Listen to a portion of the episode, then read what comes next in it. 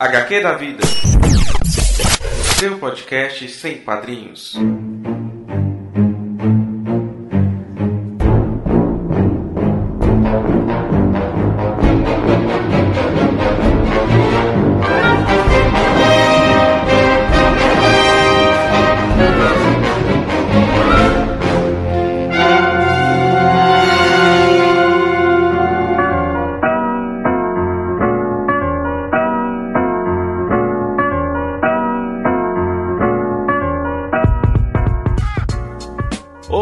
Pessoal, aqui é Dan Carreiro.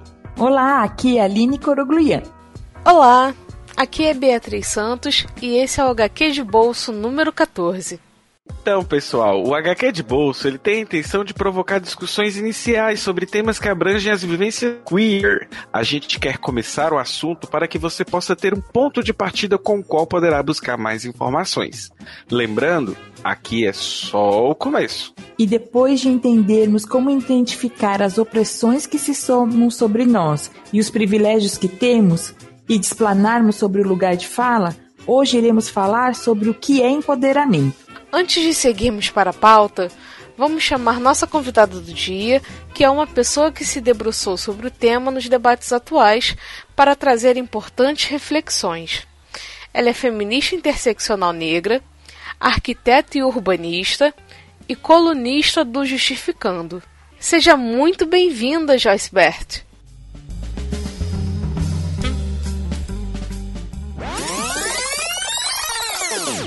Nota técnica, pessoal. Vocês vão perceber aí no início do áudio que tem uns barulhos externos, inclusive a minha conexão, a conexão em alguns momentos não está boa. Vocês vão perceber que logo na introdução corta quando eu falo as vivências queer. Enfim, mas o conteúdo do programa está bacana e vale a pena conferir, ok?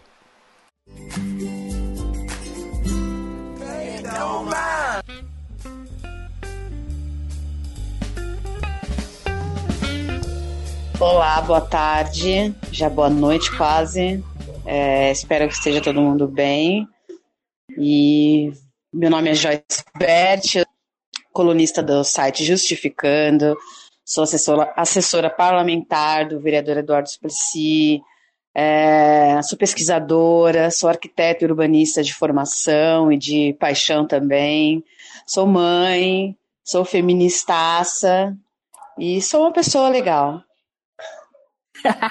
Não temos dúvidas. Joyce, eu gostaria que você falasse um pouquinho pra gente de como foi sua caminhada, como foi sua caminhada até a faculdade de arquitetura, como a militância feminista bateu a sua porta, como você chegou ao Justificando e também como assessora do, do Suplicy, para todo mundo poder te conhecer um pouquinho melhor. Certo. É, Bom, como a, maioria, a grande maioria das mulheres negras da minha geração, eu fui estudar um pouco mais tarde, né? Tive um hiato aí onde eu estava cuidando dos meus filhos e da casa, totalmente doninha de casa, mas não totalmente desconectada das discussões políticas, porque eu sempre gostei muito de ler, de pesquisar, de entender, eu sempre tive uma consciência racial bastante acentuada. É, eu devo muito, muito dessa consciência é, aos Racionais MCs, aos, aos rappers, que eu cresci ouvindo rap, cresci é, lendo pessoas legais que falavam coisas importantes para minha formação, tive bons professores que me ajudaram aí nessa caminhada. É, e aí depois eu fui para a faculdade e eu já, eu já tinha um, uma já tinha uma, um conhecimento sobre feminismo, já gostava do feminismo, já tinha identificado uma personalidade feminista em mim.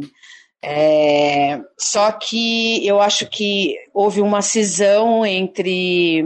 Na verdade, houve uma, uma, uma fusão entre o feminismo, que era a consciência que eu tinha das, dos problemas que eu tinha como mulher, e a consciência racial, que foi ficando cada vez mais aguçada. Então, quando eu fui para a faculdade, eu senti uma falta imensa de um diálogo sobre essas pautas. Eu achava que na universidade você podia ter ali uma discussão mais é, sofisticada sobre esses temas, porque na, quando eu fiz o ensino médio, eu pude é, me aprofundar um pouco mais, eu tive professores que tinham essa, essas informações para trocar comigo, apesar de serem professores brancos.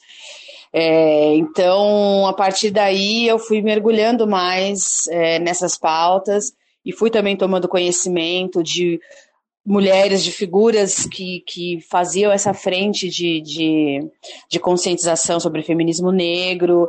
E aí foi muito instintivo, assim, fui parar na imprensa feminista, é, conheci um monte de mulheres legais, entrei num grupo de Facebook, que era um grupo secreto, e uma amiga me colocou lá, nem lembro direito como, e era um grupo só de mulheres negras, feministas, que discutia, trocava informação, fazia uma série de, de discussões importantes, e eu fui me, me identificando profundamente com aquelas mulheres, mesmo a gente tendo divergências de posicionamento, de opinião, muitas vezes, é, eu fui me identificando com as histórias, eram todas muito parecidas. É, esse grupo chegou a ter cerca de mil mulheres, é, mas as histórias eram muito parecidas. E aí eu fui para a imprensa feminista com a Stephanie Ribeiro, Juliana Rocha, Vitória é, enfim, Laura Solábio, uma mulherada se juntou para fazer esse trabalho de conscientização através da palavra, escrevendo textos que eram resultados dos debates que a gente travava nos grupos que cada uma participava, nos lugares onde cada uma estava. Nessa altura do campeonato já estava formada, inclusive, é, já era arquiteta, já trabalhava, inclusive, na, na, principalmente como urbanista, né, que é, que é mais o meu caminho de trabalho, foi mais para o lado do urbanismo. É, e aí, um, um dia, me pediram para eu escrever um texto falando sobre como era ser mãe e ser feminista, para escrever questões relacionadas à maternidade. Aí foi um dos primeiros textos que eu escrevi, foi muito bem aceito, e aquilo foi me incentivando. Eu passei a escrever de novo e fui escrevendo. Aí o GL10 começou a republicar alguns textos que eu estava colocando na imprensa feminista, fui ficando um pouco mais conhecida. Daí um dia Jamila Ribeiro me, me, me abordou pelo próprio Facebook, é, porque o Justificando estava precisando de uma colunista e tinha que ser uma mulher, tinha que ser uma mulher negra, e ela achou que eu dava conta do recado. E aí eu aceitei o desafio e fui escrevendo cada vez mais, mais pessoas tendo acesso. A internet tem uma velocidade, né?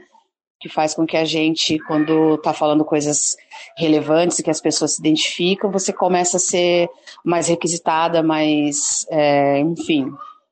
E foi por aí, né? Eu cheguei nesse ano com a tarefa de escrever sobre empoderamento, que é uma pauta, da, que é uma discussão é, dentro do feminismo negro também, mas não só. E fui dando continuidade e espero que eu ainda consiga ser muito útil nesse caminho de, de militância pela escrita, pela, pelas redes sociais e também orgânica, né, no corpo a corpo, na, na conversa no olho no olho, nas palestras, enfim. Bacana é, ouvir esse, essa trajetória toda. Eu tô aqui acompanhando mentalmente e imaginando assim que, que delícia. Eu resumi bem, né? Eu resumi, porque foram, foi um turbilhão de coisas acontecendo ao mesmo tempo, tudo com uma velocidade muito grande, né? E foi muito importante para mim também esse, esse, esse percurso todo, porque essa coisa da escrita, de, de conseguir mexer com, com o sentimento de outras mulheres, conseguir fazer com que outras mulheres se identificassem com o que eu estava escrevendo, com o que eu estava dizendo, foi extremamente útil para mim, porque foi justamente num período da minha vida que eu estava muito arrasada por problemas pessoais muito sérios, é, e, e eu, eu fui acolhida, na verdade, pela militância feminista mais incisiva, assim. E não só pelo feminismo negro, pelo feminismo branco também. Muitas vezes as mulheres brancas, eu sou muito crítica, eu, eu acho, a minha filosofia é você tem que dar jeito na sua própria casa, senão não adianta você querer dar jeito no resto do mundo. Uhum. Então, eu sou muito crítica com o feminismo, com a, o, os movimentos negros, né, antirracistas e tal, porque eu acho que a gente precisa estar muito afinado nos discursos, nos posicionamentos, e muitas vezes eu critico muito e com muita dureza, inclusive, porque faz parte do meu jeito de ser.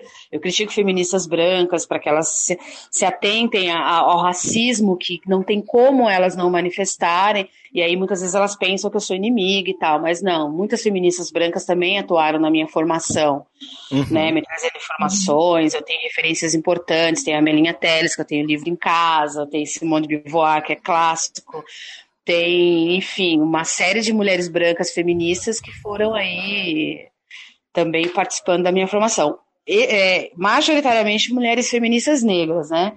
Mas mulheres feministas brancas também fazem parte aí do meu, do meu casting. Bacana. É, essa questão de exclusão de um movimento em função de outro e, não complementaridade é, é, soaria até estranho, né? Assim, o... Joyce, eu queria te fazer uma pergunta que é sobre a sua coluna no Justificando, que eu separei dois textos, que é o, o texto da o texto que você fez sobre ser malandra, malandra não é ser empoderada. E aí você discorre lá no, no, texto seu sobre o quanto que a gente pode cair na falácia, né, de abraçar discursos rasos e o que tem tudo a ver com o seu livro, né, que é o que é empoderamento. Texto fantástico e, e assim fica fácil, né, da gente cair nessa falácia desses discursos não só sobre empoderamento, mas qualquer outro discurso aí da militância, né? Exato, por isso que eu tenho, tenho me, me atentado muito para o interno né, dos movimentos sociais que eu acabei é, fazendo parte. Porque para você ensinar ou para você levar a informação, você precisa estar muito bem informado. Eu não posso, eu não me permito chegar num lugar e falar coisas que são irreais, porque as pessoas levam aquilo adiante. Uhum. É, faz parte da história da, das mulheres negras ter uma, uma responsabilidade que a gente acaba encabeçando, né? Não que seja nossa obrigação, mas a gente sabe o que significa a informação quebrada ou a informação distorcida, até porque a mulher negra tem uma imagem totalmente distorcida, né? No senso comum, olha para a gente e enxerga coisas que não são reais porque absorveram e, e consolidaram dentro de si mesma, dentro da, da sociedade, os estereótipos relacionados à, à nossa figura, né? Então a gente sabe o quanto é difícil você ter uma evolução dentro de uma sociedade que trabalha à base de, de informações quebradas, informações distorcidas. É, então, acho extremamente importante que a gente elucide as coisas. E é, é, houve, a partir da Primavera Feminista, né, 2013 e tal, um interesse e uma demanda maior de mulheres indo para o lado do feminismo. Né? Isso é muito positivo, porque eu costumo dizer que eu não, eu acho que as mulheres não são obrigadas a serem feministas, porque o feminismo, inclusive, luta para que ninguém seja obrigada a nada. É, mas se a, todas as mulheres forem feministas, isso é muito bom, é um ganho, porque a gente começa a ter um número maior de, de, de pessoas trabalhando pela conscientização do todo. É, agora, o, pro, o, o, contra disso é que as pessoas falam: olha, eu sou feminista, ou olha, eu luto contra o racismo. Mas não é simplesmente você chegar e dizer que é, dizer que faz. Você tem que estar muito lúcido e muito consciente, porque não é um caminho fácil. É um caminho cheio de armadilhas, de cooptação, você lida com o ego das pessoas, porque você chegar para um homem eu dizer que ele não é um gênio que ele pensa, ele só foi privilegiado porque ele nasceu no sexo masculino ou porque ele é uma pessoa branca, tá automaticamente cutucando o ego daquela pessoa que se acha o máximo e que se acha muito acima do bem e do mal dentro de uma sociedade. Então você uhum. lida com uma série de coisas que ou você está com um discurso muito afinado ou você está propagando mais ainda aquela cultura, aquele pensamento e aquela opressão. Né? É, eu vejo muito isso na, na questão da, da, Quando a gente fala em sororidade, por exemplo. Ninguém fala a real da sororidade. Sororidade não é que você tem que sair para aí abraçando todas as mulheres. É, a gente não tem obrigação de ser amigo de todo mundo. A gente tem obrigação de respeitar todo mundo. E no caso das mulheres, de entender que a outra tem o seu tempo de, de entendimento, de conscientização do que ela é dentro de uma sociedade machista. Enfim, tem uma série de coisas que ela precisa se conscientizar. Você precisa respeitar o tempo dela, mas ao mesmo tempo você não pode deixar de dizer o que é correto, o que você sabe que é verdade. Né? Então, então, tem uma série de coisas aí que a gente vai tentando discutir. E hoje em dia, tá, tá com a velocidade que a, que a internet é, proporciona, né? Ao mesmo tempo que a internet expande as possibilidades de você conseguir se comunicar para além da, da sua sala de estar, é, ela também tem o seu, os seus limites, seus problemas, que é, é a inconstância né, do tempo de discussão das coisas. A gente não chega a amadurecer uma, uma discussão dentro da internet. Mesmo que você tenha um blog, que você faça um texto, que você tenha uma coluna no jornal, numa revista, em algum lugar, você vai colocar aquela pauta ali, mas todas essas pautas, elas necessitam de muita discussão para além daquilo que está escrito ou para além daquilo que está sendo falado brevemente. Né? Então, quando eu escrevi esse texto, foi no intuito de, de, de acordar o pessoal, falar, olha, vocês estão escolhendo ícones, vocês estão misturando é, o mundo pop com a militância, e isso não necessariamente precisa caminhar junto.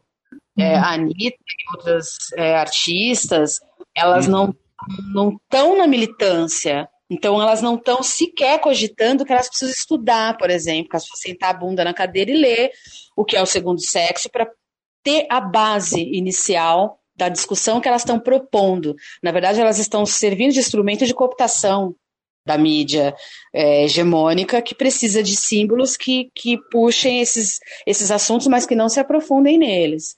E aí fica tudo pasteurizado, e enfim, e a gente está lutando por coisas sérias, por transformação social. Não dá para achar que a Beyoncé vai fazer uma revolução ou que a Anitta está fazendo uma revolução. Existem cantoras pop ou não, de rock, sei lá, que são militantes, que têm. Tem Ana Tijoux, por exemplo. Não lembro se é assim mesmo que fala o nome dela, mas ela é uma é, argentina, é uma latina que tem todo um discurso feminista na música dela e ela age como tal, ela trabalha mesmo, ela é, tem uma militância para além da música, a música é só um instrumento de militância dela. E assim como ela tem outras também, mas não todas. Algumas até podem sa saber da importância do feminismo, saber da importância da luta dos movimentos sociais e abordar de vez em quando isso, mas não quer dizer que elas estão cumprindo um papel que a militância, que o ativismo tem. Uhum. Oi, Joyce, é, eu queria dialogar contigo isso tudo que você falou, desse ativismo superficial e tudo, que eu achei muito interessante no teu artigo, quando você, quando você diz o seguinte, que a gente tem que entender que esses artistas, eles não têm aquele compromisso político que se tinha nos anos 60 e 70, né? E eu acho que muitas vezes a gente esquece disso e talvez por, por ideologia própria, assim, por alguma questão pessoal, a gente quer atribuir a esses artistas que eles, eles se sintam nessa responsabilidade e ao mesmo tempo a gente termina se frustrando quando vê uma declaração da Anitta, por exemplo. E aí é uma declaração é. que não só a gente se frustra, mas de certa forma também dá uma enfraquecida, que aí a galera se aproveita e olha lá, a feministona de vocês está falando besteira, sabe? Eu tenho essa uhum. sensação às vezes. É que tem o, o, o, componente humano das coisas, né? Por mais que eu, que eu tenha uma visão política muitas vezes bem, bem focada, a gente não pode esquecer que a gente está lidando com seres humanos. E é hábito do ser humano projetar no outro as suas expectativas. A gente se decepciona muito e, e, eu, e eu tenho certeza de que as decepções que a gente tem é a gente mesmo causa. Uhum. Porque eu fico esperando que o outro faça, que ele se encaixe no, na, na, pecinha que eu determinei para ele. Isso é meio que inconsciente, assim, a gente não para para prestar atenção na responsabilidade que a gente está jogando em cima do outro. E o outro é um ser humano que também tem seus, seus problemas, suas, seus sonhos, suas crenças. Ele não tem obrigação de corresponder ao que a gente está querendo. Mesmo quando ele é um ativista, um militante mesmo. Ele também tem as limitações. Eu tenho as minhas limitações. E não são poucas.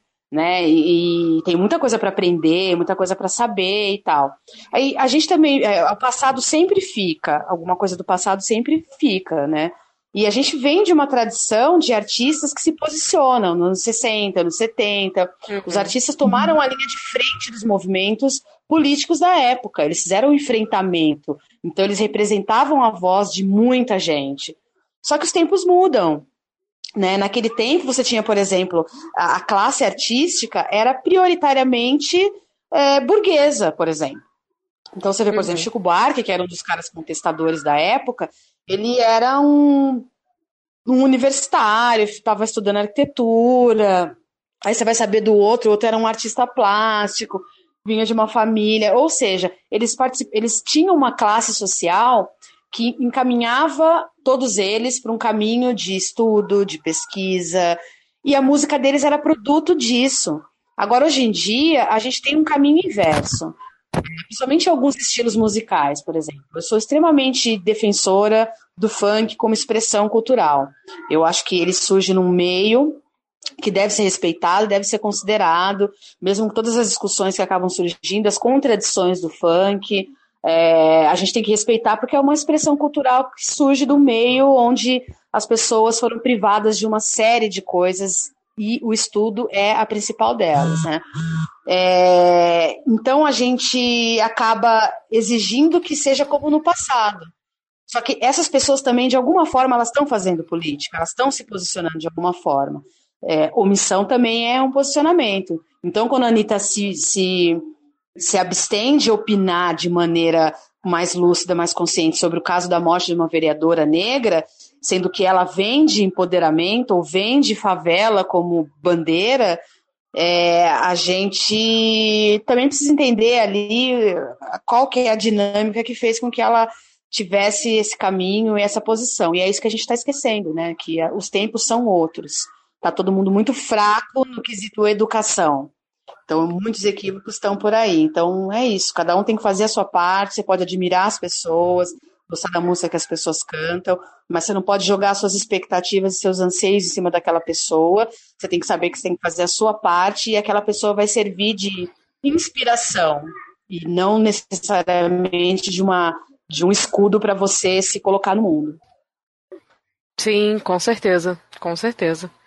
E aproveitando esse gancho também, é, a gente queria falar um pouquinho agora do seu livro, que é Empoderamento. Como é que surgiu essa ideia para escrever esse livro? Como é que te veio essa coisa assim, já preciso escrever sobre o que é empoderamento, preciso passar isso para o papel para as pessoas? Na verdade, foi uma missão, né?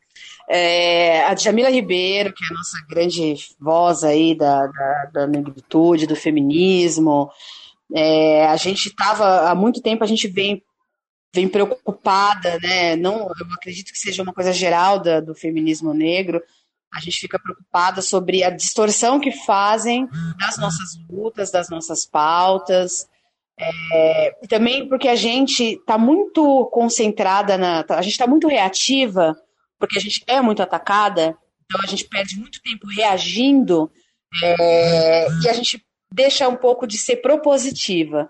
A gente tem que entender que a gente, é, a gente precisa reagir, não tem como, senão a gente é aniquilada. Mas a gente também tem que ser propositiva.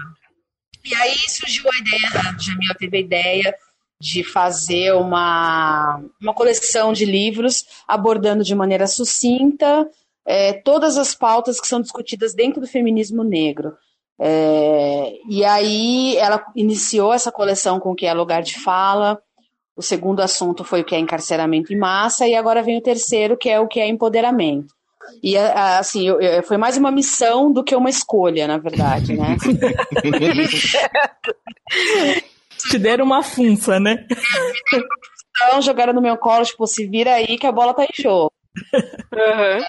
E não foi fácil, porque eu tive que. É, eu estava num foco de pesquisa, eu tive que parar para ir para outro, que era muito mais profundo e que é um dos assuntos mais distorcidos das discussões feministas em geral, assim, movimentos sociais em geral. O empoderamento não é só um instrumento de luta do feminismo negro. O empoderamento ele é um instrumento de luta dos movimentos sociais, as minorias sociais, né, que é bom eu gosto sempre de frisar que a gente fala que é minoria, porque apesar de ser um número quantitativamente grande, é um número pequeno no, na, na, no usufruto dos direitos adquiridos. Então a gente tem uma dificuldade de acessar aquilo que nós já conquistamos.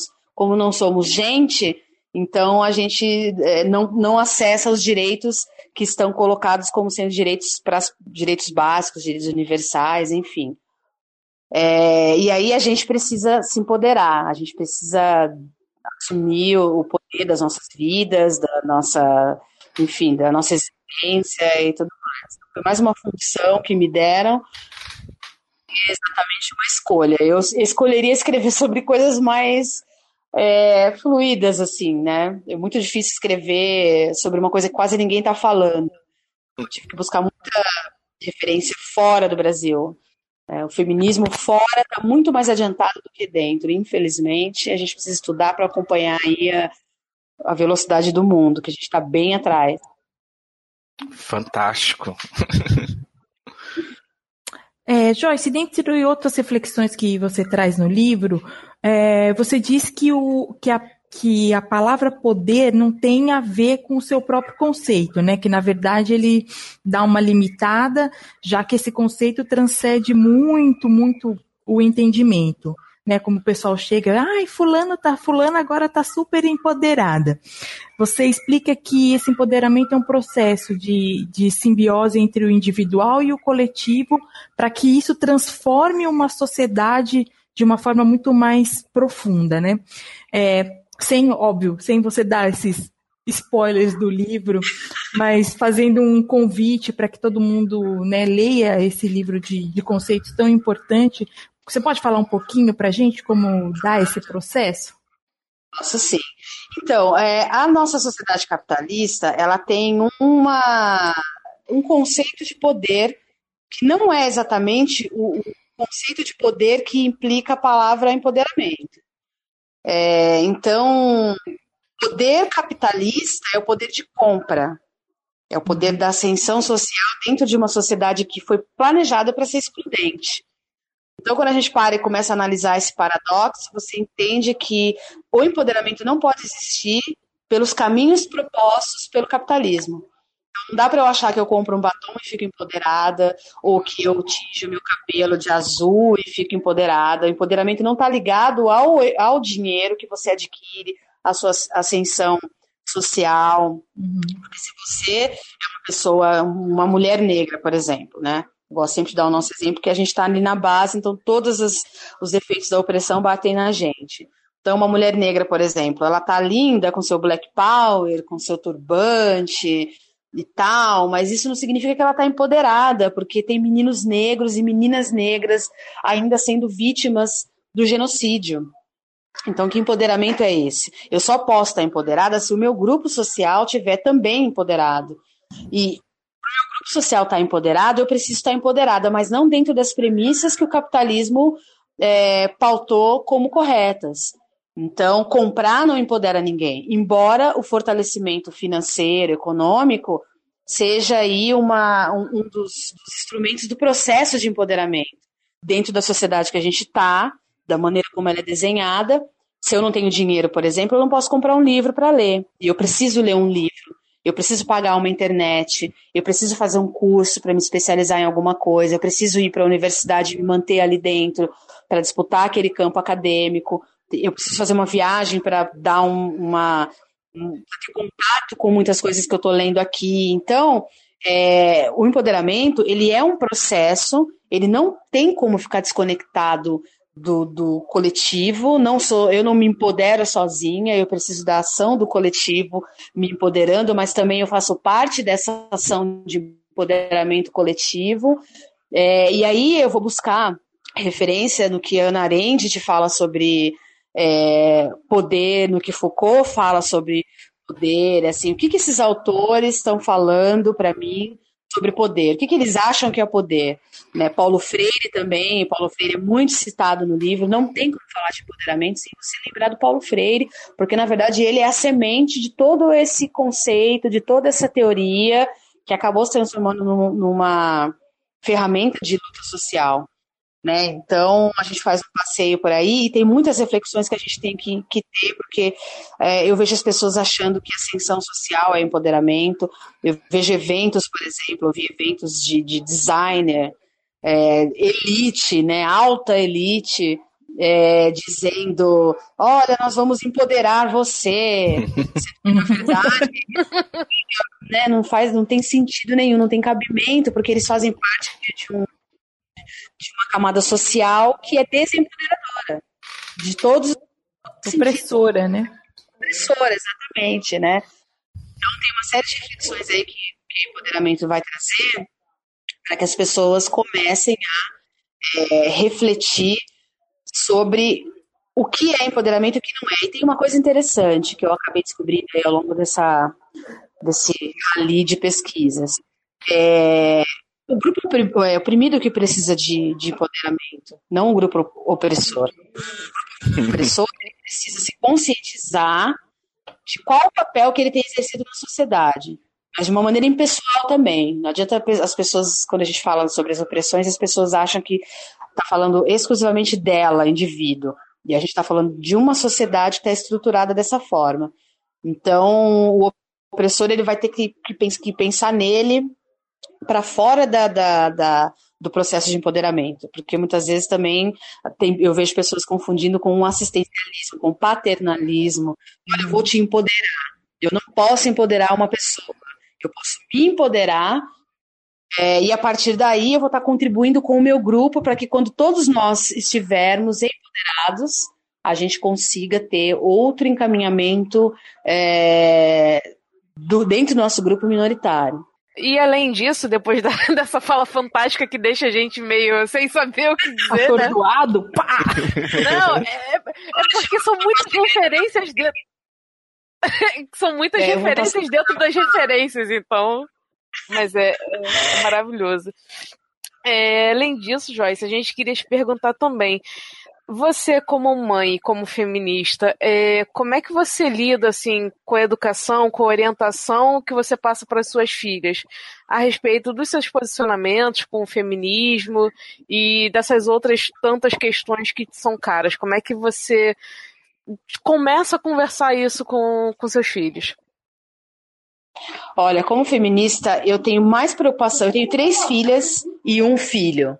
Então, eu acabo me preocupando muito mais com a formação do meu filho do que com, da, com a formação das minhas filhas. Certo. Porque as minhas filhas elas vão absorvendo tudo aquilo que eu, que eu é, vou passando dentro de casa e conforme elas vão para a vida delas, para a escola, vão se relacionar fora da, da, do ambiente familiar, elas vão sentindo, elas vão intuindo que tudo que eu falo faz sentido tomando a, a, identificação delas com as coisas que eu estou falando, vai tomando corpo quando elas saem de dentro de casa e vão para a vida. Agora, o meu filho é diferente, porque dentro de casa eu vou falar uma série de coisas para ele ele vai até entender. Mas quando ele for para fora, ele vai ter contato com a estrutura que a gente tanto fala. E essa estrutura, ela vai cobrar dele atitudes totalmente contrárias à que eu estou ensinando. Né? Então, a minha grande preocupação tem sido muito mais focar nele, porque é um desafio para o rapaz, para o menino. Eu acho que as mulheres que têm filhos é, ainda em, fa em fase de formação, porque assim, existem duas maneiras de você lidar, aliás, três eu posso destacar. É, você vai lidar de uma maneira com aquele homem que está em formação, com aquele uhum. menino, com aquele adolescente, porque eles estão ainda tomando consciência do mundo em que eles vivem. Agora, com aquele homem adulto, aí ele já tem a obrigação de sacar certas coisas. Então, eu não, eu não, não me vejo, não me sinto na obrigação de estar tendo que ensinar marmanjo.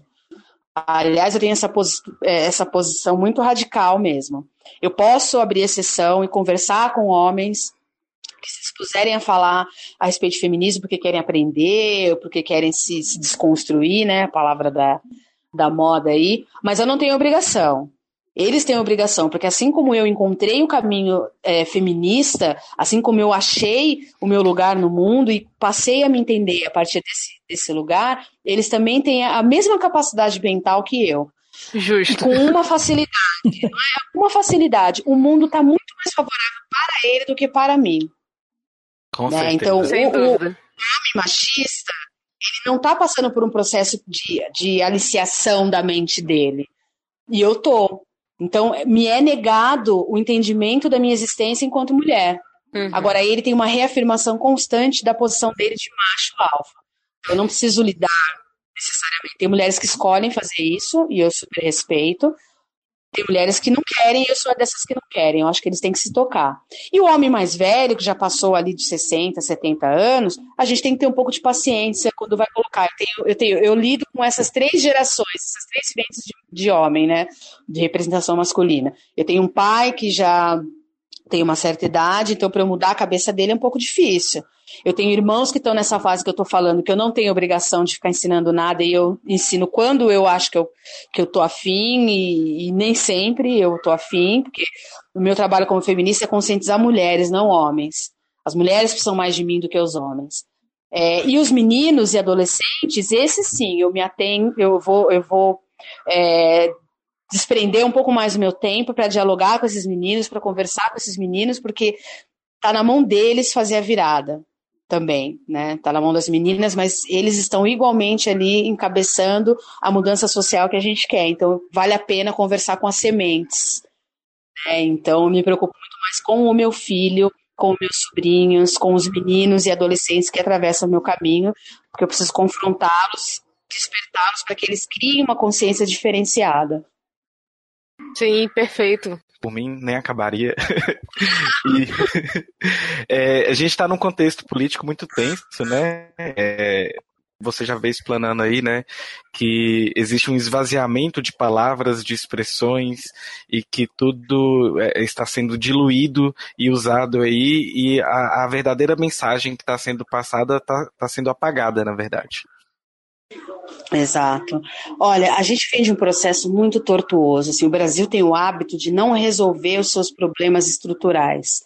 O primeiro grande problema estrutural do Brasil é a escravidão da escravidão de pessoas, escravizar seres humanos, sequestrá-los da sua terra natal, trazer para cá, explorar por quatro séculos a força de trabalho deles, depois jogá-los ao Deus dará, sem nenhuma satisfação, sem nenhum pagamento, sem nada, isso é um tremendo de um problema, é um problemaço. Assim, isso já é a semente, a raiz e o tronco da corrupção que todo mundo está criticando tanto hoje em dia. Corrupção começa a partir daí. Quando você explora uma pessoa e não. É, você usa a força de trabalho dessa pessoa e não paga essa pessoa, isso já é corrupção. Isso já é uma distorção de caráter muito forte. E nosso país ele foi criado sobre essas bases, sobre, é, sobre a ação dessas, dessas crenças, dessas atitudes. E a gente não resolveu isso. Fomos empurrando, varrendo para baixo do tapete esse crime histórico e aí as coisas foram passando, passando, passando. Aí a gente chega no, na, na, fase da ditadura que se estendeu por mais tempo. A partir de 64 vem os militares, vem toda aquela coisa. Muitos crimes também foram cometidos nessa época, crimes de autoritarismo extremo, uhum. que em muitos momentos a gente pode fazer um link aí com a escravização de pessoas, porque se a gente não aprendeu a respeitar o ser humano em quatro séculos, né, isso não se, se cura em um século e meio. E é óbvio que isso vai voltar em vários momentos da história. Se ninguém for responsabilizado pelo crime da escravidão e pelo crime da ditadura, as coisas vão prosseguir. E aí, quando vem os militares, vem todo um, um trabalho de, de emborrecimento da sociedade brasileira. As pessoas foram ficando cada vez mais burras, porque a educação foi enfraquecendo.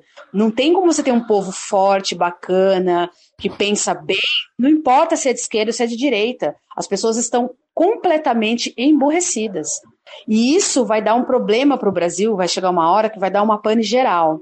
Né? Porque o meu posicionamento é de esquerda. A minha ideologia política é, sem dúvida nenhuma, de esquerda, porque ela está muito mais conectada com as pautas que eu defendo. Agora, no tempo que eu era criança, eu via as pessoas de direita discutindo política, era outro nível. Era outro nível. Meu avô era de direita, meu avô um homem negro, era fã do Mário Covas. Mas meu avô sentava para discutir política, meu avô adorava a Constituição, eu estava lembrando esses dias, né? É, futuramente, mês que vem, eu vou para Brasil Fórum e a discussão vai ser sobre os 30 anos da Constituição. E eu lembro do meu avô pegando o livrinho e chacoalhando, dizendo para mim: esse é o livro mais importante que uma nação pode ter tem que respeitar muito esse livro. Isso aqui é uma espécie de Bíblia. Meu avô era de direita, ele sentava para discutir com um petista, que era nosso vizinho, e eles faziam aquela discussão altamente qualificada. E meu avô não estudou. Meu avô não tinha diploma universitário. Meu, meu avô é, aprendeu a ler e escrever só. Foi motorista da CMTC. É, então, ele não tinha, ele era um autodidata, ele pegava livros, ele ia lendo, ele ia conversando com as pessoas e ia, ia, aprendendo. E o posicionamento dele era de direita, ele era fã do Mário Covas, desses Guimarães, essas grandes figuras aí que lutaram pela democracia, que hoje em dia, quem se diz de direita está destruindo. Tá achando bonito ser destruído. Agora, por que, que tá, tá achando bonito? Porque, no fundo, sofreu esse processo de emborrecimento, de esvaziamento. Se você pergunta para a pessoa por que, que ela está aplaudindo a prisão de uma pessoa, a prisão inconstitucional de uma pessoa, ela não tem nenhum argumento lógico e embasado. Ela discute em cima de achismo. Ah, eu acho, eu acho, eu acho. Só que para você entrar dentro de uma universidade e sair com diploma, você não pode achar. Você tem que provar. Uhum. Para eu poder escrever um livro que é empoderamento, eu tive que pegar referência, eu tive que provar o que eu estou pensando.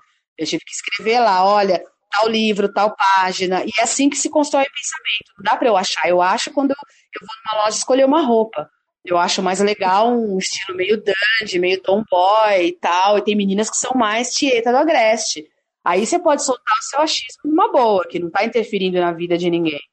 Agora, quando você fala de política, que é um elemento que coloca pessoas na cadeia, que mata pessoas, que fazem pessoas passar fome, que é, é, é, é síntese das desigualdades, quando ela, quando ela, é mal feita, mal aplicada, mal interpretada, ela vai ali fazer um, um, um desequilíbrio total dentro de uma sociedade, aí não dá para ser no achismo, tem que ser em quem estudou, quem leu, quem pautou, e discutir nesse nível que vença a esquerda ou a direita, não importa, mas que seja qualificado e dentro daquilo que a gente lutou tanto para ter, que é a democracia, que é a Constituição Federal, que é esses instrumentos aí que uma nação definitivamente não pode jogar no ralo. Não, exatamente. E exatamente isso, a gente está jogando isso no ralo. É, as pessoas estão só no achismo, as pessoas veem meia dúzia de posts no Facebook, posta besteira, vê meia dúzia de boato no Twitter, reposta, se pauta só porque é dito em telejornal e você vai tentar discutir mais a fundo, ou até mesmo, como você falou, que seu avô discutia essas, essas questões da Constituição. Eu, por exemplo, tenho uma Constituição aqui em casa é, meu pai volta e meia fica falando um monte de besteira, eu falo pra ele, olha, tem a Constituição ali, dá uma olhada. Você olha. ah, não, é muito complicado, é muito complexo. E a gente tá muito assim, você quer tentar aprofundar a discussão, aí a pessoa para sair ela vira, ah não, é muito complexo, é muita coisa para ler. E infelizmente a gente está vendo isso, inclusive dentro do meio acadêmico, que é uma coisa que me assusta, porque, de novo, claro, é a nossa expectativa. A gente acredita que, por estar, às vezes, no meio acadêmico, as uhum. pessoas vão estar mais dispostas ao diálogo, mas muitas delas não estão. Exatamente. É porque, assim, nossa, o nosso ensino, né, eu gosto muito da Viviane Mosé, ela é uma mulher que não é feminista, mas eu gosto muito do pensamento dela sobre educação. É, Museu, uma vez eu vi uma entrevista dela, ela estava falando isso, que a gente não renovou as bases educacionais. Então, o nosso ensino, ele ainda está intimamente ligado ao processo de ditadura militar. Então, as pessoas achavam que não precisava estudar história, geografia, ciências sociais, psicologia, filosofia, essas matérias que te ensinam a pensar. Ensinar a pensar não é impor pensamento, é te dar ali, jogar no seu colo as coisas e falar: e aí, o que você acha disso? Mas por que você acha isso? Isso foi, eu, eu aprendi isso na escola, meu ensino foi nessas bases, mas meus, meus professores, eles eram rebeldes, eles não seguiam o que o MEC estava determinando, que, a, enfim, é, os órgãos reguladores de educação estavam determinando. Eles faziam. Eu tinha uma professora que falava: olha, não precisa comprar livro, nós vamos ter. Eu vou trazer para vocês diversos autores com pensamentos totalmente diferentes entre, entre si para que vocês avaliem o que vocês concordam mais, só que vocês vão ter que me justificar por que vocês concordam com isso e não com aquilo. E isso você vai fazendo a pessoa aprender a pensar. A gente esqueceu, é, a gente perdeu a capacidade de pensar. As pessoas não pensam, é por isso que tem tanta agressividade. Porque quando você não tem argumentos lógicos, cabíveis e embasados, você parte para agressão, porque você fica muita raiva de não conseguir explicar o que você está pensando e você vai para cima querendo bater na pessoa porque a pessoa está desafiando e você não tem como dar conta daquele desafio ideológico. Né? Então, assim, exatamente. Não é bem por aí. A gente, precisa, a gente precisa de uma reformulação do ensino, não é só da política. A política ela está é, sendo formada por pessoas que vêm dessa base educacional. E a academia também. Hoje o Lula falou no discurso dele uma coisa muito importante que meu pai sempre me disse. Eu lembrei tanto do meu pai, porque ele, é, nas palavras do meu pai, estudo não deixa ninguém inteligente. E na verdade não deixa. Não basta ter um diploma. Eu, nesses últimos tempos, tenho discutido com grandes doutores universitários que acham que pode me desmerecer porque eu sou uma mulher negra. Eu não tenho o diploma que eles têm, porque eu nem mestre eu ainda sou. Sou só uma graduada em arquitetura, mas eles acham que podem, que estão muito mais é, à frente do, do, do, que eu sei. Só que eu tenho conhecimentos e eu passei por lugares, eu fico coisas, eu entendi coisas que eles não. Porque eles estão muito ocupados em ficar dentro do em cima do pedestalzinho universitário deles e vida que é bom nada. Ou seja, pessoas até de esquerda estão caindo nesse engodo que é achar que um diploma de mestre está te tirando da mediocridade, quando na verdade ele está reafirmando a sua conexão com a mediocridade que os militares plantaram lá atrás como projeto de sociedade. E que está sendo divinamente executado, né? Totalmente. Então, quer dizer, a gente precisa pegar um pouco nesse momento, deixar um pouco de lado a questão esquerda e direita, né? Deixar as nossas convicções ou nossas paixões de lado e começar a pensar com frieza, com racionalidade. Né? Isso não significa que você tem que abandonar sua, as suas convicções. Eu, por exemplo, não vou deixar de ser esquerdista, mas eu também não vou deixar de criticar os problemas que eu estou identificando dentro da esquerda. Uhum. E a direita está completamente alucinada, completamente alucinada. Os caras falam umas bobagens que não dá. Porque é, quem vota, eleitores da direita, eles não sabem do que eles estão falando. E os representantes deles estão mal intencionados a ponto de distorcer tudo que pode. Então não tem mais honestidade. Então, você não tem mais os pilares da, da, da direita, que antigamente tinham alguma dignidade na hora de colocar suas questões, suas defesas e tal, isso se completamente. Quando você tem uma figura como Aécio Neves, como líder da, da direita, quer dizer que a coisa está muito feia. Tá muito ruim. Fantástico. a gente pode aplaudir? Uhul! Nossa, eu sei nem o que dizer, apenas sentir aqui. É bem, é... acho que a gente abordou um pouco disso no nosso episódio da Marielle, falando sobre isso, como a gente está num, num, numa sociedade com uma população que é incapaz de refletir, que é incapaz de, de, de colocar os seus pensamentos às claras, de, de fazer algum tipo de ligação, né, de, de reflexão e de pensamento Hoje a gente tem uma, uma sociedade que é praticamente analfabeta, né? E isso em todos os lugares. Ou daqueles que se valem dos seus privilégios, né? Ou daqueles que realmente não fazem ideia do que está realmente acontecendo, porque não tem a capacidade, não foi lhe dado ferramentas para isso. Então, é, é, é, é, muito complicado mesmo. E quando a gente daqui começa a falar que, a, que, nós somos de esquerda, mas que a gente tem uma capacidade intelectual de apontar os seus problemas e buscar soluções, as pessoas viram para a gente e falam: não dá para falar com você, você é petralha. Então, é porra, é tipo, fodeu, né? Não tem outra. Ser petralha. É, eu já eu quase apanhei um dia desses porque eu perguntei para a pessoa o que é ser petralha. Eu quero que você me explique o que é, quem sabe eu possa deixar de ser. Porque o que você está falando é um defeito. Então eu quero entender qual que você fala para mim que é ser egoísta, eu sei que é ser egoísta. Então eu sei como trabalhar para deixar de ser egoísta. Agora, o que é ser petralha?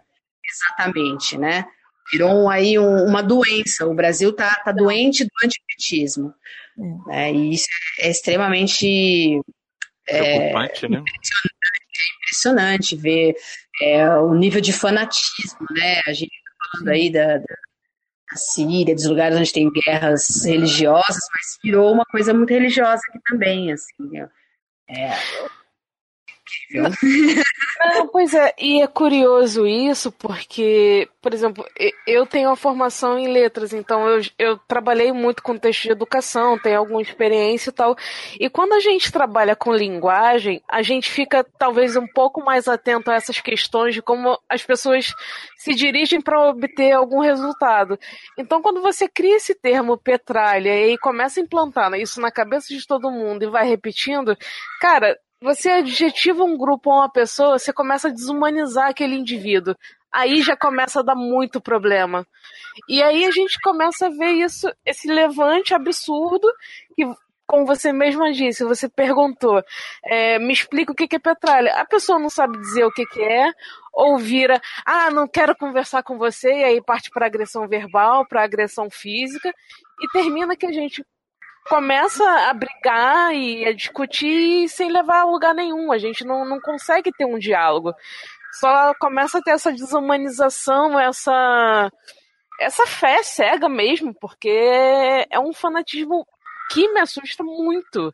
Porque, ah, não importa, sou contra a corrupção e tal. Beleza, mas você tá lá vestindo um uniforme, gritando só pra sair um partido, só pra sair um político importante, específico representante da esquerda, e só ele é ruim. E olha, acordamos num novo Brasil maravilhoso. É verdade. Gente, e as pessoas não. Na verdade, que é esquerda e direita. As pessoas não estão sabendo. As pessoas estão confundindo muito essa questão também. Os conceitos ah, estão baseados. Então, é, a gente não pode dizer, afirmar com 100% de, de, de garantias que o governo do PT foi um governo de esquerda. Uhum, Porque sim, não foi. Não uhum. foi as grandes críticas que a gente tem a fazer à figura do Lula, e eu gosto bastante dele, não acho legal essa perseguição está fazendo com ele. É, a elite está perseguindo Lula por motivos próprios. E aí, como disse Ciro Gomes, terceirizou para a classe média, e a classe média sempre baixa, e aí fica esse bando de cão de guarda, né, de Rottweiler, ali defendendo os interesses que eles nem vão usufruir. Mas as pessoas esqueceram. Você viu, por exemplo, PSDB, esquerda para valer. Quando foi que o PSDB. é, quer dizer, o Che Guevara virando caixão, assim, dando loop dentro do caixão, né, de, de esquerda, o PSDB não é esquerda, nunca foi, nunca vai ser, e eles estão se proclamando esquerda, então, quer dizer, a gente tem um problema conceitual muito sério, Com progressista não é você pode defender pautas progressistas e ser de direita. E existem pessoas, pelo menos existiam no tempo do meu avô, pessoas que tinham um pensamento progressista eram de esquerda é outra parada. A pessoa não sabe nem definir o que é esquerda. Então, quer dizer, é o emburrecimento que vem sendo é, propagado como projeto de mundo desde a época da, do mecanismo e que os meios de comunicação estão financiando muita propriedade, né? tipo, o que, que a Rede Globo passa de útil na programação dela? Qual a uhum. contribuição para a formação intelectual do povo brasileiro que vem da, das televisões de massa? Não tem. A Fátima Bernardes, a gente faz um trabalho, ela leva um pessoal legal lá que tem alguma coisa importante para falar. Mas a própria configuração da emissora não permite também que se aprofunde. É um passo, é, mas ainda é muito pouco. Então, quer dizer, a gente está num, num, estado assim, o brasileiro está realmente mentalidade muito comprometida. Não, com certeza. E aí, quando você tem esses programas, e não só a Fátima, que às vezes leva algum, alguns convidados interessantes, mas, por exemplo, é, eventualmente eu vejo alguma coisa naquele programa Como Será, que é com a Sandra Nemberg, que também às vezes tem algumas coisas, algumas reportagens interessantes, mas novamente, os dois programas passam em horários que normalmente a classe trabalhadora tá, tá, tá fora trabalhando, ninguém vai assistir aquilo. Quem vai assistir normalmente não assiste, na verdade, fica deixa ligada a televisão e vai fazer qualquer outra coisa, sabe? Então, ao meu ver, parece que é assim, é como se eles dissessem: "Ah, a gente está passando conteúdo de qualidade também, mas se você não viu, é problema seu". E a gente sabe que isso é feito de propósito, que é para quem precisaria é, usufruir de uma discussão a partir daquilo ali e talvez pensar em outras coisas, não vai ter acesso àquilo. Verdade. É isso, né? É, é difícil. Eu acho que o Brasil está num, num, momento precisa rebobinar e recomeçar, porque eu não vejo muita solução, não. E não é só pela prisão do Lula, não. Eu acho que isso é um símbolo do momento que a gente está passando.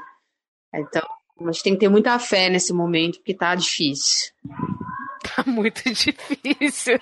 Bom, então, depois desse episódio maravilhoso, que eu tô aqui emocionada, porque foi muito é, gratificante, importante a tua fala, Joyce. Queria te agradecer muito mesmo, de verdade, porque as pessoas deveriam ter uma certa paciência para parar para ouvir esse tipo de discussão, que a meu ver é uma discussão muito mais saudável, sabe?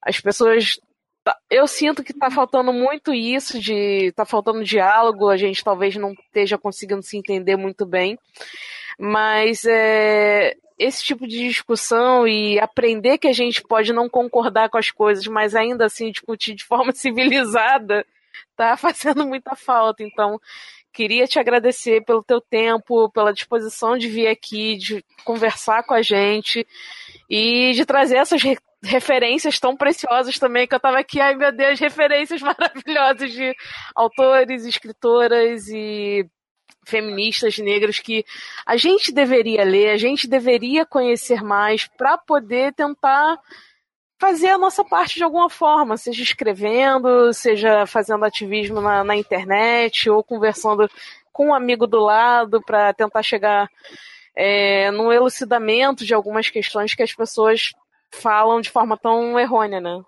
Eu também queria agradecer, foi um episódio maravilhoso. Obrigado por ter dado seu tempo para a gente num dia tão duro como o de hoje e também como foi o de ontem.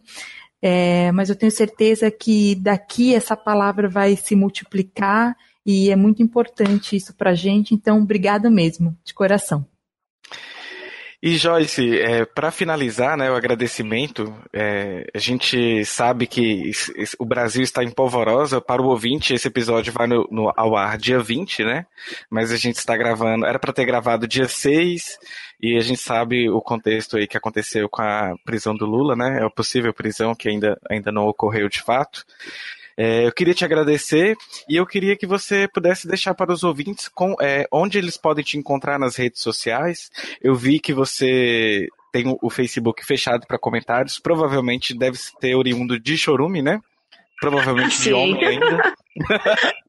Mas quem quiser ler caladinho, sem, sem, sobretudo nós homens, né? Ler caladinho e só aprender onde podemos te encontrar. Bom, é, o meu Facebook, ele realmente para comentar só quem é meu amigo. É uma, um pouquinho de privacidade também, porque rede social é aberta, é pública, né? Não tem tanto controle assim, mas eu ainda mantenho um pouquinho de privacidade, então só quem é meu amigo que consegue comentar. Então, Joyce Bert, Joyce com I, Bert com TH no final. É, tenho a minha coluna do site Justificando, é, que escrevo, né? Hoje em dia com menos frequência do que eu gostaria, mas eu sempre estou colocando algum texto lá. É, também tem um blog no, no Medium. Então, se puxar lá Joyce Bert tudo junto, vai encontrar também. Enfim, na internet aí, se o nome, dá para achar algumas coisas que eu tenho feito. Não uso muito Twitter, porque o Twitter não tem como você bloquear as pessoas chatas. É, o Instagram, o Instagram é um, é um bálsamo na, na falação que é o Facebook, né? O, o Instagram ele não, ele não é barulhento como o Facebook, então é um refúgio para a gente ver imagens, ver coisas bonitas e renovar as esperanças da gente, ver o que os, os amigos da gente estão fazendo de bacana. Me sigam, mas se encher meu saco, vai ser excluído. Fantástico. A gente, é, na, a gente tem uma vinheta que é para beijinhos e a vinheta termina falando para não dar ouvidos para hater, né? E a gente tem que manter essa postura porque a saúde mental vem em primeiro lugar, né, Joyce? Haters são pessoas mimadas, que querem pôr o seu pensamento na base da porrada, e quando e eles são um número tão grande quanto parece, né? Então parece que é muita gente, mas não são. É um bando de moleque mimado que não tem o que fazer. Desculpa a expressão, mas é um bando de punheteiro intelectual que fica querendo das pessoas, as pessoas sério. Atenção, ou a gente começar a combatê-los da mesma maneira como eles vêm para cima, se intimida, porque no fundo é um bando de moleque. E não deve dar atenção mesmo, sem desgaste, porque esse pessoal aí não faz esse, esse estrago que eles estão achando. Se jogar na mão deles uma grande responsabilidade, eles não dão conta. Fantástico. A gente vai finalizar esse programa então com essa fala maravilhosa. Se você quiser deixar uma mensagem final aí também, Joyce, é, pode ficar à vontade também. Recomendar que sigam a coleção Feminismos Plurais, que é coordenada pela grande Djamila Ribeiro, é, e é da Grupo Editorial Letramento, em parceria com o site Justificando. A gente está no terceiro número, que é o que é empoderamento, mas antes teve o que é lugar de fala e o que é encarceramento em massa. E vem muito mais coisa boa por aí. Tem mais uns 10 autores ainda para colocar de maneira sucinta, trazendo referências de leitura, de pensamento, para que as pessoas a, reaprendam a pensar a partir daqueles que estão propondo o pensamento, para que todo mundo cresça aí intelectualmente. Esse conteúdo também vai estar parcialmente no Pandora? Vai, eu, eu creio que sim. A gente tem dois cursos lá, que eu não sei como é que tá, sei que o professor Adilson Moreira tem o que é discriminação, a Jamila Ribeiro também tem o que é lugar de fala, é, eu não sei como é que tá muita programação, mas foi muito bom você ter lembrado que a Pandora é tão legal Eu não estou falando isso só porque eu conheço as pessoas, mas é que é uma, uma plataforma que é acessível, né? Você vai, sei lá, gastar 10 reais, 20 reais para ter cursos altamente qualificados, e a gente está precisando de muita informação qualificada nesse momento histórico do país. Precisa de gente legal que estudou, que entendeu e que tem uma vivência que faz com que a gente consiga engrandecer o nosso intelecto, não esvaziar. Então, Pandora é tudo de bom. Fantástico. Enfim, muito obrigado então, Joyce, por essa participação maravilhosa. Eu fiquei aqui babando e só ouvindo e aprendendo muito, como a gente sempre tem a aprender. Muito obrigado, viu? E agora, Dan, vamos para os beijinhos.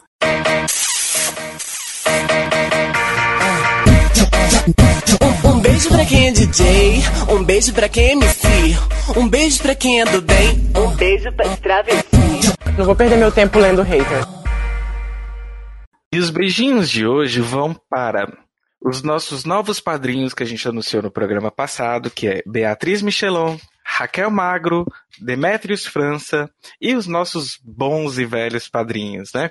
Wagner Coutinho, Fernanda Cari, Guilherme Piaça, Carla Gonçalves, Davidson Hoffman, Julian Vargas, Jean Carlos, Érica Ribeiro, Lígia Lila, Luciano Loureiro, Jonatas Santos, Guilherme André Peretti, Lucimara Sader, Rosilas Corugloian, Angresson da Silva, Bruno Narciso e Rodrigo Cornélio.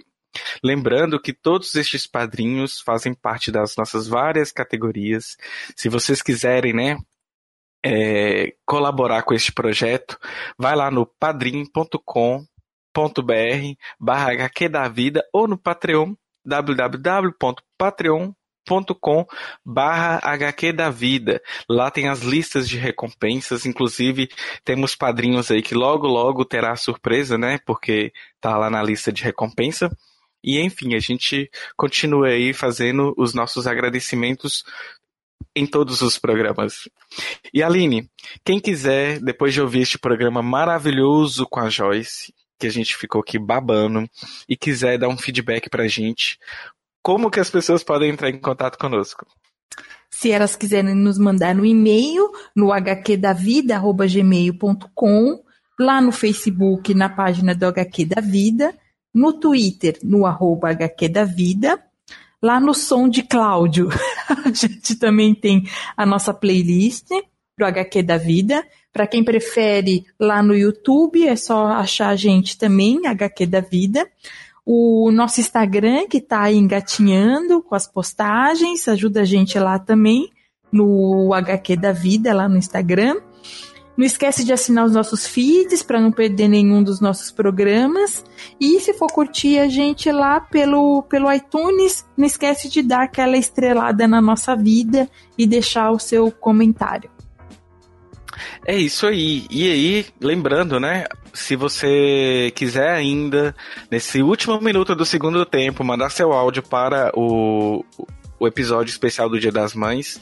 É só você e sua mãe gravarem um áudio, como que foram aqueles momentos iniciais da descoberta da sexualidade ou da identidade de gênero, né?